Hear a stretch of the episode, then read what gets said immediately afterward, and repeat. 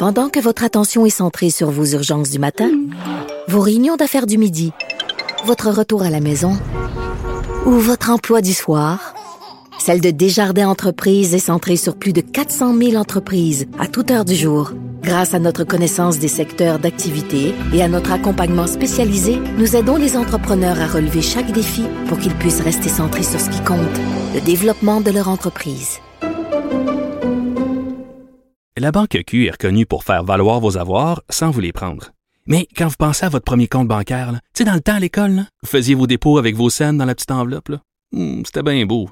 Mais avec le temps, ce vieux compte-là vous a coûté des milliers de dollars en frais, puis vous ne faites pas une scène d'intérêt.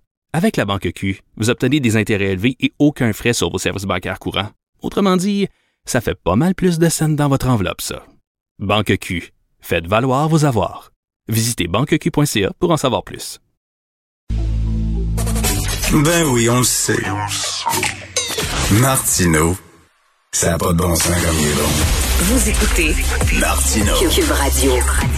Alors récemment, le HEC a dévoilé un rapport qui affirmait que le tiers des personnes qui étaient mortes de la COVID dans les CHSLD seraient mortes de toute façon dans les mois suivants parce que c'était des personnes qui étaient vieilles, qui étaient âgées, qui n'étaient pas en santé. Donc, le tiers finalement, vraiment, et la presse a titré avec ça, le tiers des défunts seraient morts dans les semaines suivantes. Bah, de toute façon, ils seraient morts, ils sont vieux de toute façon. Et moi, j'avoue que j'étais assez euh, un peu choqué par euh, ce titre-là et je n'étais pas seul. Docteur Régent Hébert aussi, professeur à l'École de santé publique de l'Université de Montréal et ex-ministre de la Santé aussi, euh, steppé, comme on dit en bon français. Euh, bonjour, docteur Hébert. Bonjour, Richard. Et j'avais vu aussi en France en France, il y, a, un expert qui a dit, vous savez, euh, la moyenne d'âge des gens qui meurent de la COVID est de 81 ans, et c'est justement l'âge, c'est l'espérance de vie en France, c'est 81 ans, donc c'est pas si pire que ça. De toute façon, il serait mort de toute façon. Donc, c'est assez insultant. Ben, c'est insultant, certain. Ça m'a fait vraiment sortir de, de, mes gonds parce que ça s'ajoutait à toute une longue liste. Là, je pourrais en énumérer plusieurs de, de remarques, que ce soit sur les réseaux sociaux ou encore euh, dans la presse, qui allaient dans le même sens. le titre de la presse dit le tiers serait mort de toute façon, mais le rapport de mon collègue Pierre-Carl Michaud des HEC montrait que plus des deux tiers étaient en surplus. Alors, c'est ça la nouvelle, c'est que plus des deux tiers des décès chez les personnes âgées ben ne seraient pas survenus euh, et sont en surplus, sont dus à la COVID. Et c'est ce que j'ai appelé un agicide, un réel agicide qu'on a vécu. Écoute, quand tu dis que 10% des personnes en CHSLD, 10% sont mortes pendant la première vague de la COVID. C'est, dramatique. Imaginons 10% des enfants dans une garderie, 10% des enfants à l'école, imaginons 10 des, des Autochtones sur, dans des communautés. Ben, c'est sûr. ça aurait été le, scandale, la mobilisation générale.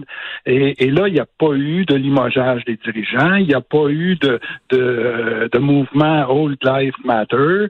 Euh, il n'y a pas eu de, de, réaction. Et, et moi, c'est vraiment ça qui m'a fait réaliser, encore une fois, que les personnes âgées c'est pas très important. Puis quand ils meurent, ben, c'est normal de mourir et euh, euh, leur mhm. vie n'a pas une valeur égale à celle des jeunes puis à celle des travailleurs parce qu'ils sont plus productifs puis euh, ils, nous coûtent de l'argent. Vous avez vous avez signé une lettre ouverte dans le soleil. Les vieux allaient mourir de toute façon. Un agisme systémique révélé par la pandémie. Un excellent texte. Et vous avez parfaitement raison. Écoutez, actuellement, il y a un débat au Québec pour sauver 15 serres à ben Longueuil.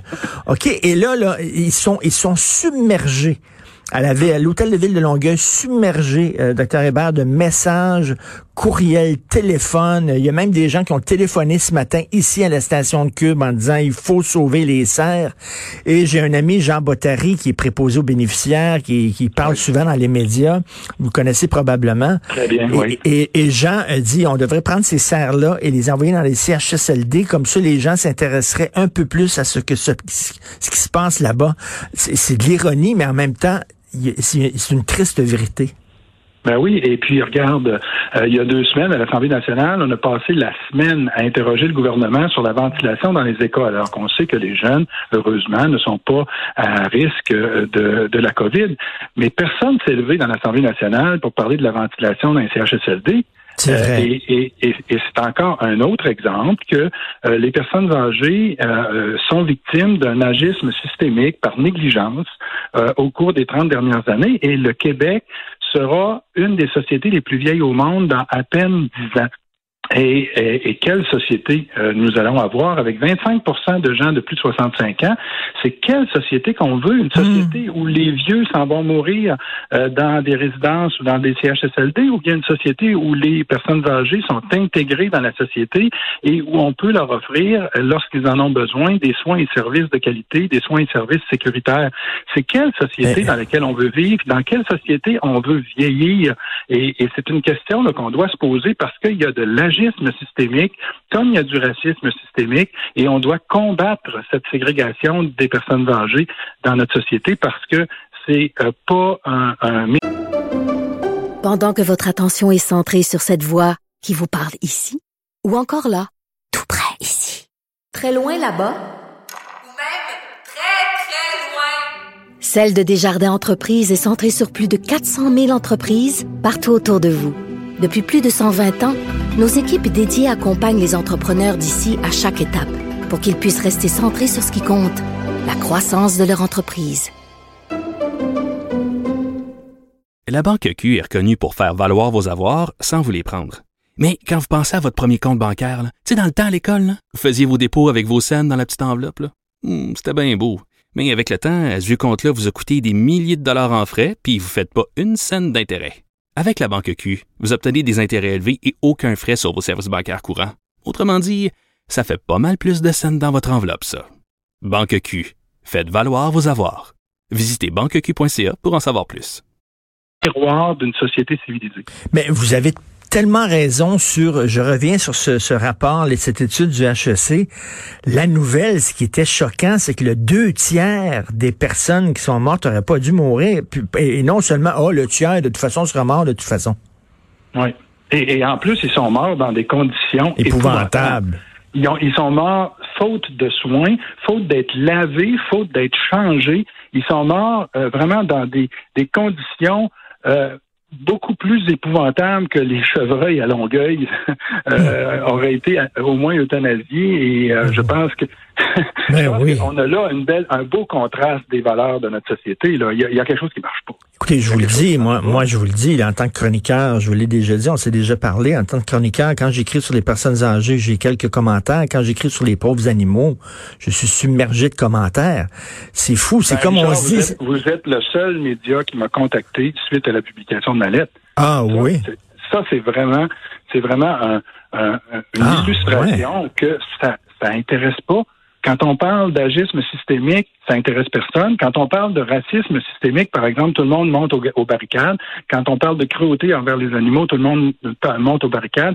Mais lorsqu'on parle de notre société qui a un agisme systémique, même pas caché, ouverte, et à chaque jour, moi, je peux vous montrer des exemples d'agisme par euh, des décisions gouvernementales de euh, ne pas euh, assurer des soins de qualité ou encore de, de, de confiner les personnes âgées et les, leur interdire de, des sorties.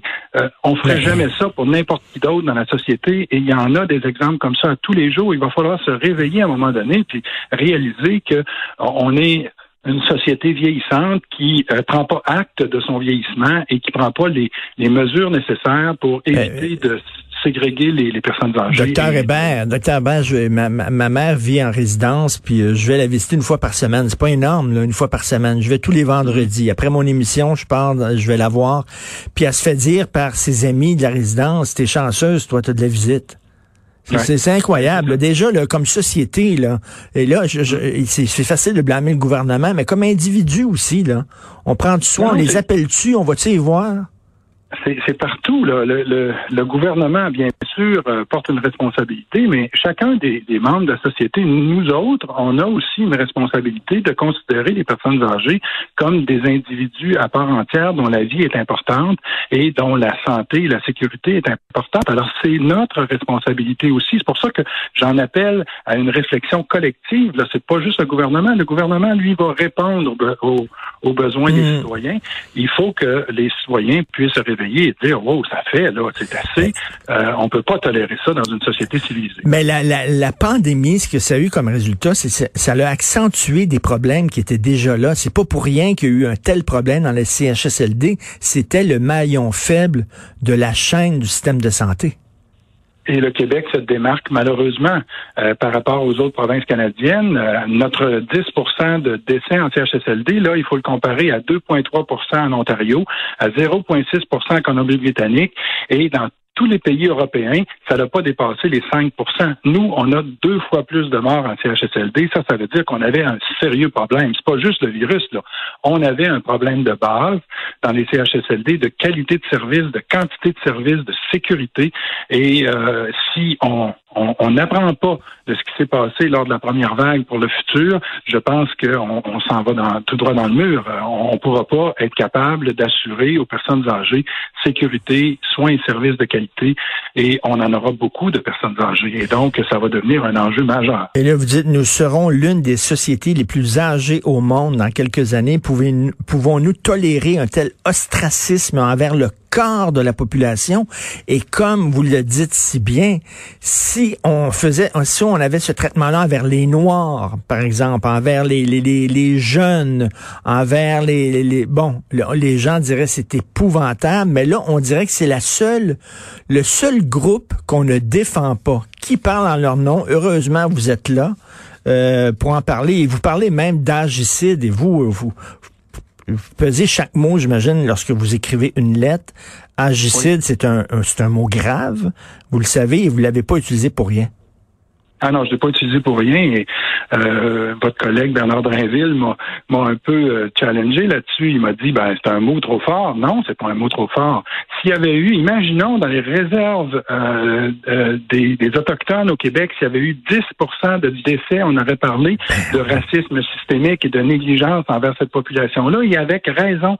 Mais euh, pour les personnes âgées, je pense qu'il faut parler d'un agicide, il faut parler d'un agisme systémique, il faut réagir, renforcer les lois, réaffirmer euh, l'égalité euh, pour les personnes âgées et surtout mettre en branle un chantier pour améliorer les soins et services aux personnes âgées, que ce soit à domicile ou en institution. C'est comme si on se disait, là, mettons, là, trois ans de plus à vivre quand on a 85 ans. Wow, qu'est-ce qu'ils vont faire de toute façon? Trois ans de plus à regarder la télévision, puis tout ça. Ben oui, mais trois ans, c'est trois ans. Puis tu tiens la vie même si tu as 85 ans. Si tu as de la visite, s'il y a des gens qui t'appellent, s'il y a des gens qui disent qu'ils t'aiment, tu tiens la vie. Et, tu peux encore contribuer à la société. Euh, quand je suis allé au, Japon, qui était déjà une société avec 25% de personnes âgées à ce moment-là, il y a une dizaine d'années, ben on voit euh, les personnes âgées un peu partout dans la société, comme guide touristique, mm. comme chauffeur de taxi, comme euh, commis dans des magasins. Ils continuent à avoir une contribution active à l'économie et on voit que le Japon, même s'il a plus de 25% des personnes âgées de plus de 65 ans, continue à avoir une économie florissante. Ils sont pas dans la dèche. Ils continuent à s'occuper de euh, leur système de santé et de euh, des soins et services aux personnes âgées et ils font contribuer les personnes âgées à la société et c'est ça qu'on devrait euh, avoir comme modèle plutôt ben. que de parquer nos personnes âgées dans des résidences à part de la société. Ben oui, et, on devrait s'inspirer aussi de nos communautés culturelles ici. On le voit dans certaines communautés, communautés asiatiques, les Haïtiens, etc. On se promène dans les parcs l'été. Qui, qui sont dans les parcs l'été en train de faire des barbecue puis tout ça, c'est des communautés culturelles parce que souvent ils habitent dans des petits appartements, ils ont un petit balcon, euh, là ils profitent, ils vont dans un parc. C'est tout le temps des rassemblements familiaux. Pour on voit, les vieux font partie de la gang. Oui, ben c'est ça. Alors il faut euh, être capable de s'inspirer de ces gens-là qui ont choisi le Québec et le Canada comme terre d'accueil et qui ont peut-être quelque chose à nous apprendre de ce côté-là. Et je pense que c'est le moment, euh, cette pandémie, de pouvoir engager cette, euh, cette réflexion qui est extrêmement importante pour notre avenir. Et personnellement, ça vous vient d'où, ça, cette défense des personnes âgées? Parce que ça fait, ça fait un bout de temps que vous, en, vous parlez de ça. Ben, depuis mon cours de médecine, j'avais entendu euh, à, ce moment-là, c'est dans les années 80, euh, euh, un médecin nous parler de la gériatrie qui était une discipline en émergence en Europe. Et cette heure de cours m'avait beaucoup, beaucoup, beaucoup intéressé parce que moi, je m'en allais en médecine de famille, je voulais avoir une approche globale, une approche de soins envers les personnes et la philosophie qui entourait les soins aux personnes âgées, c'était quelque chose qui me qui me rejoignait beaucoup. Alors, je suis allé me former à Grenoble, tant en gériatrie qu'en gérontologie sociale. Et euh, lorsque je suis revenu au Québec, ça a changé ma vie. Toute ma carrière a été orientée vers euh, les soins aux personnes âgées et aussi euh, toute l'attitude par rapport aux personnes âgées. et donc, ça, ça fait l'objet de mes mmh. travaux de recherche, de mon enseignement, de mon activité clinique. Et je suis très engagé dans, dans ce combat. Je, je, je pense que c'est un combat. Ça fait 35 ans que je crie dans le désert qu'il faut développer des soins à domicile. J'ai même été en politique pour essayer de faire bouger les choses. Euh, et je vais continuer à, revendiquer des soins et services de qualité, à revendiquer que les personnes âgées soient des citoyens à part entière euh, jusqu'à mon dernier souffle. Parce qu'on merci, puis on, s'en va là. là. C'est aussi un combat ah. égoïste. on pense à nous. Là. Bientôt, ça va être nous autres. là. Ben oui, ben c'est ça. Je suis un peu, euh, je travaille pour moi. je travaille pour moi parce que moi je voudrais euh, être capable de, de vieillir euh, chez moi, de vieillir parmi les miens, dans mon milieu, de recevoir les soins et services dont j'ai besoin et, et de pouvoir, comme le disait un gériatre anglais, mourir les bottes aux pieds. Et je, le rappelle, 92% des décès ont été constatés dans les, le groupe d'âge de 70 ans et plus. C'est pas rien. Et pourtant, euh, comme vous dites, euh, c'est silence radio. Ben merci beaucoup de continuer ce combat-là, euh, Monsieur Hébert. Euh, Richard, il y a même eu un hashtag Boomer Remover. Tu sais, et, et c'est pas les bébés boomers dont on parle là, qui, qui, qui meurent. C'est les gens de plus de 75 ans. C'est les gens de la génération silencieuse avant les boomers. Ben oui. Alors, ceux qui en ont contre les boomers là ben, vous vous trompez de cible. Là. Boomer, remover, comme si hein, on est content qu'il y ait la pandémie parce qu'il nous débarrasse des maudits boomers. C'est genre, ça, c'est épouvantable de dire ça. Et comme vous dites, all lives matter. On devrait avoir là, on devrait avoir aussi un mouvement comme ça. Et malheureusement, on, on, le fait pas. Et euh, c'est pas parce qu'on a 85 ans que notre vie n'a aucune importance. Merci de continuer ce combat-là. on va s'en reparler, c'est sûr, Monsieur Hébert, parce que moi je partage aussi euh, euh, votre votre intérêt pour ça. Merci beaucoup, Régent Hébert. Au plaisir. Bonne Merci, journée.